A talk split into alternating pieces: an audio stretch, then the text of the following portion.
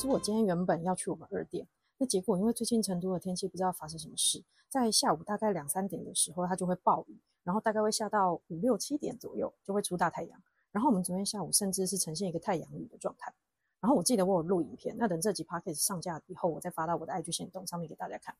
好，那总之就是我在今天下午准备要出门的时候呢，就突然来个大暴雨，然后我就想说，不然我等雨小一点再出门好了。那在等待的期间，我想说，哎，不然来录个音好了，就是有一点闲不下来。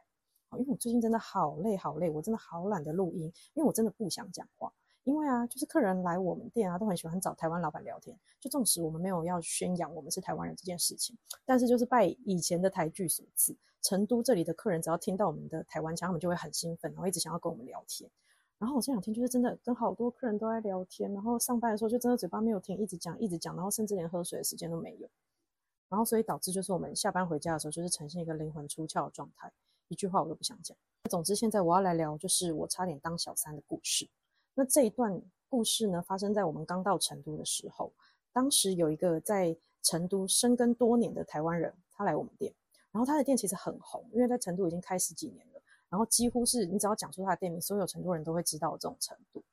然后因为他十几年前来成都，那个时候成都的台湾人更少，所以就更呃显眼。好，那某天那间店的老板啊，他就来我们店，然后我们一开始不知道他是谁，然后聊天聊一聊，他才说，哎，他就是那间店的老板。然后我们那时候想，好好像见到什么传奇人物一样，吓得要死。然后之后啊，那位老板就渐渐，几乎每一周都会来我们店一次，然后还不时会带朋友来啊，然后介绍给我们认识这样。然后我们那时候想说，刚到成都，什么人都不认识，我们就很积极的想要认识多一点人越好这样子。然后因为他算是一个呃很认真在经营他的店的人，然后虽然他私下的生活我真的也是不予置评，但是就创业的这个角度来看。他是真的把他的店做得很不错，因为成都这里的店其实太换的很快，所以其实一间店来这这里，然后可以开到十几年，真的非常的厉害。接着他后来就一直打着就是探店找灵感的理由啊，就一直来我们店。然后当然他也给了我们真的很多很不错的建议。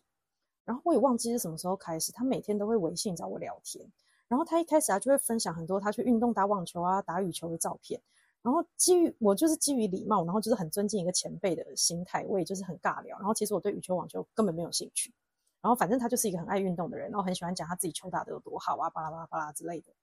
因为那个时候啊，我们刚来到成都嘛，然后我们休假的时候就会到处去探店，想要了解一下这里的店家的经营模式啊，或是这里的人喜欢什么，就是看市场的部分。然后接着我们去完，我们就会发微信朋友圈，就是否一个记录。我自己发朋友圈就是否一个记录而已。然后他好像就是看到我的朋友圈，然后我都会去探店。然后某天他就问我说有没有推荐什么店，然后我当时还想说哇他好认真哦，就算他店开了这么久，还是会一直注意新店家呢，就是还很天真的觉得说哦他真的是一个很认真的人。他就问我说有没有推荐的店的时候，我还很认真的问他说你想要看什么样的店，是咖啡店、甜点店还是哪一种呢？然后总之我就随便推荐一家，就是呃成都当年听说是当年第一家做手冲咖啡的店给他，然后他就找我一起去。然后我那时候说，哎，不然就跟他一起去看看，看看他平常到底是如何探店的。就是我是认真想要学习，就是收集市场资料部分，就多学这样子。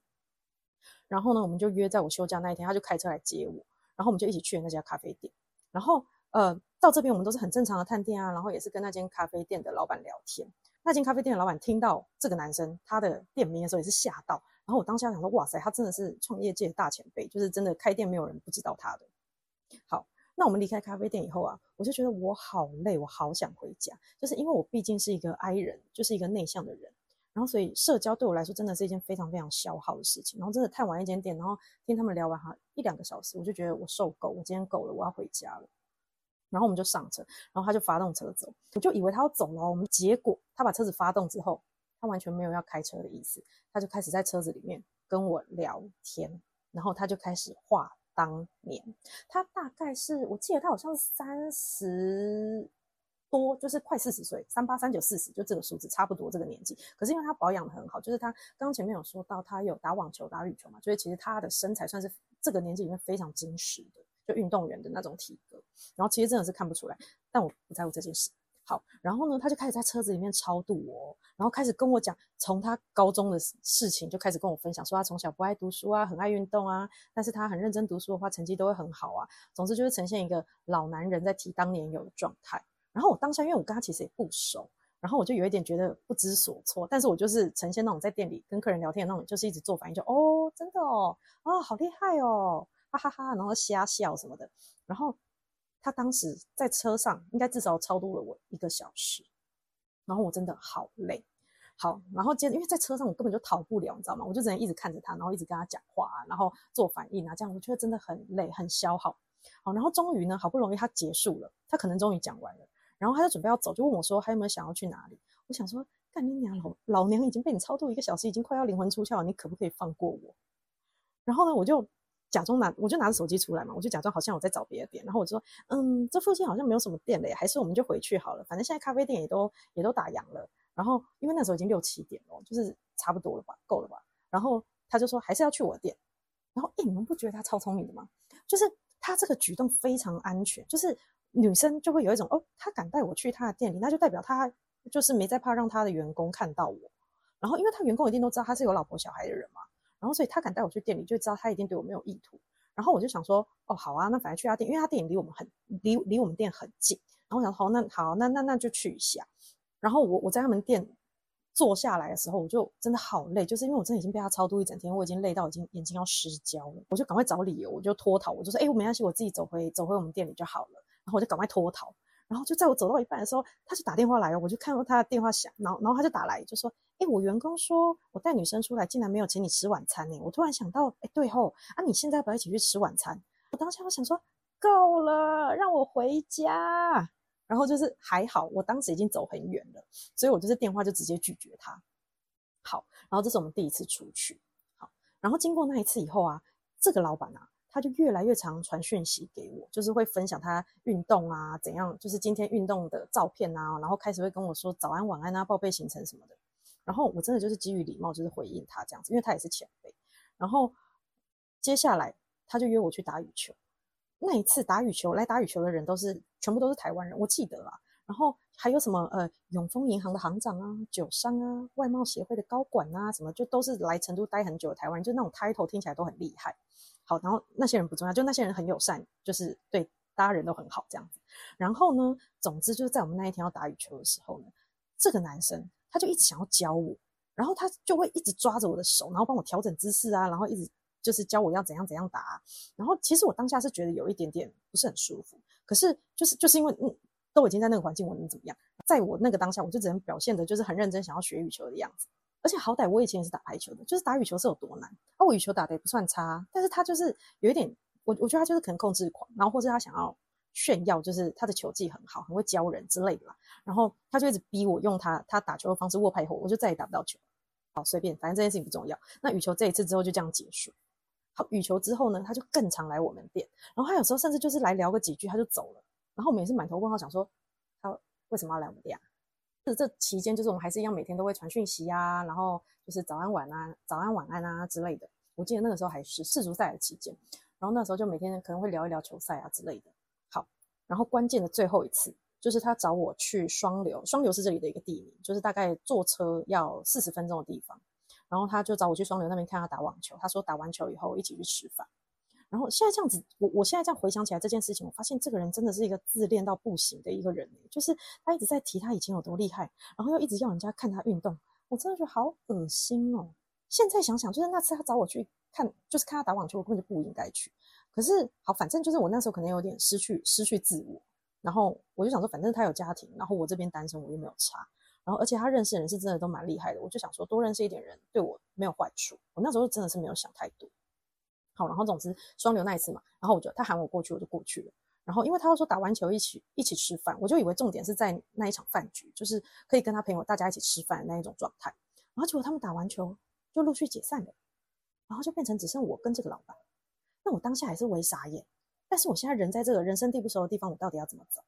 好，然后总之呢，后来。我就就一样上他的车嘛，然后然后我们就随便找了一间餐厅吃饭，然后吃饭的时候他又一直在讲一样的东西，在讲他当年多厉害啊，然后运动怎样怎样怎样，然后我就真的受够哎，然后总之吃完上车以后，我就只想要他赶快载我回家，然后他这一次哦就在车上开始抱怨他老婆，说他老婆很强势啊，瞧不起他学历低啊，怎样怎样，然后说他曾经也想要离婚，但是为了孩子他没有离。然后他就说他没有很爱他老婆，当年只是因为年纪到了，然后那个时间点刚好是他老婆跟他在一起，所以他就顺势结婚。我那时候觉得，哎，好像有一点不对劲哦。因为通常渣男的套路都是会先说跟老婆感情不好，想要合理化自己出轨的行为吧，对吧？渣男的 SOP 通常是这样子的吧。好，然后接着我就是没有做太多的反应，就是真的就是跟他聊婚姻。那在我们回成都市区的路上，他就突然说：“哎，现在时间还蛮早的，要不要去哪里喝一杯啊？”然后我当时就有点紧张，但是我人在他车上，我真的也是逃不了。然后我就说：“啊，不然去你们店里附近喝啊？我知道你们店里附近有一间很不错的话。”然后他就沉默大概有五秒钟哦，然后他就说：“嗯。”我我不能在我们店附近带着一个女生去酒吧，那附近的人几乎都认得我。然后我就说：“哦，是哦。”原内心想说：“哦，原来你也是有顾虑的哦。”嗯，他会这样讲，应该就代表他真的就是想要，就是跟我做什么，是不是？然后我就想说：“你上次还敢带我去你们店，都跟你员工看到是有差吗？”我就先找了呃另外一个地方的一间吧然后我说：“哎，不然我们去这间好，这间比较远，应该还好。”然后他就先设定导航往那边开嘛。然后因为那一天呢，其实我们店有那个电影学院的学生来拍我们的创业纪录片。然后在那个时候，大概八九点的时候，刚好就他们已经就是都布置好了，需要专访我的片段。然后我伙伴就打电话给我，叫我回去，就说：“哎，你赶快回来，就是学生要拍专访。”然后我就跟他老板说：“我现在要回店里，就是有学生要采访我，你可以载我回去吗？”那个老板就说：“啊，这么突然就要回去了吗？”然后我就说：“嗯，对。”然后他就只好把我送送回我们店里。然后我跟你们讲。他送我到我们店附近的巷子口，我下车以后拔腿狂奔呢，我觉得好可怕哦。就是我现在想想，我怎么会愿意跟他出去那么多次啊？就是根本羽球那一次以后，我就不应该再跟他出去了。就是现在想会觉得，其实那一次打羽球一直被吃豆腐，我我真的觉得很不舒服。他之后啊，就又一直来我们店要找我出去，可是就是那个时候的时间点就真的很巧妙，就是嗯，我我我现在的暧昧对象就开始找我聊天，然后我当时就突然醒过来，我就觉得说。如果我现在变成这个老板的小三，以后我遇到我真的喜欢的人，我应该怎么办？我真的有办法，就是坦然面对我真心喜欢的人吗？就是，哎，好。然后，因为我觉得我的暧昧对象是一个很真诚的人，就是其实我也不知道，我现在把他讲这么好，可能以后也会滑铁卢。然后我只能说，至少他给我的感觉是他对感情是一个很真诚的人。我大概也是在那个时候意识到，我好像是对我暧昧对象有好感。好，所以我就是慢慢慢慢就不回这个老板的讯息。然后他也就再也没有找过我，然后就此就没有再来我们店喽。然后现在想想，又觉得啊，我可以算是躲过一劫，不然现在我可能会被他老婆告哎。其实我现在每次想到那一段，就是我自己真的很混乱的期间呢，我都很感谢我现在的就是暧昧对象，就是他应该不知道，他竟然曾经在我最混乱的时候就是拉我一把这样子。好，以上就是我今天的分享，就是一段关于我差点误入歧途当小三的黑历史。好，那今天就到这里喽。